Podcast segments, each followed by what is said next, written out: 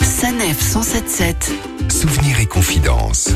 Et avec nous pour un nouveau témoignage, Yves Caillé, chef d'équipe à Arras. Yves Caillé, bonjour. Bonjour. Alors vous, vous avez une histoire un petit peu particulière à nous raconter, celle d'un animal égaré sur le terre-plein central, le TPC comme vous l'appelez. voilà, on est en train de faucher le TPC. Euh, il s'avère qu'une chèvre a été déclarée quelques temps auparavant et on l'a retrouvée au moment du fauchage. Alors elle faisait quoi cette chèvre Eh ben, apparemment, elle était en vacances puisqu'elle s'y plaisait. Elle est bien restée euh, sur place pendant un bon moment avant qu'on ne la retrouve. Alors ça veut dire qu'on vous l'avait signalée avant cette chèvre Oui, cette chèvre a été signalée par les usagers quelques temps auparavant. Elle passait tout le temps la tête au-dessus du mur et puis, euh, vu l'état de la végétation, on a eu des difficultés à la trouver et je vous dis, euh, on a pu la, la voir justement euh, suite aux travaux. Alors vous avez réagi comment quand vous l'avez vue cette chèvre On a essayé de l'attraper et puis bon, ça s'est passé par une bonne partie de rigolade. Vous étiez avec un collègue On était à plusieurs justement sur ce chantier et puis bon, on a, il y a eu quelques photos de prises, mais il faudrait les retrouver. Ah bien sûr, on, est- on s'est fait chambrer par pas mal d'amis, quoi, bien sûr, mais bon, c'était, je vous dis, c'était une affaire qui se termine bien et sans, sans anicroche, puisque la chèvre a été adoptée. Ah, alors elle a été adoptée par qui cette chèvre Alors cette chèvre a été adoptée par un gendarme qui avait un terrain assez grand pour l'accueillir et puis il l'a, il l'a récupérée.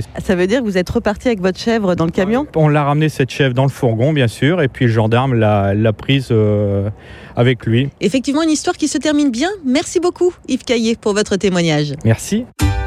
Retrouvez toutes les chroniques de Sanef 177 sur sanef177.fr.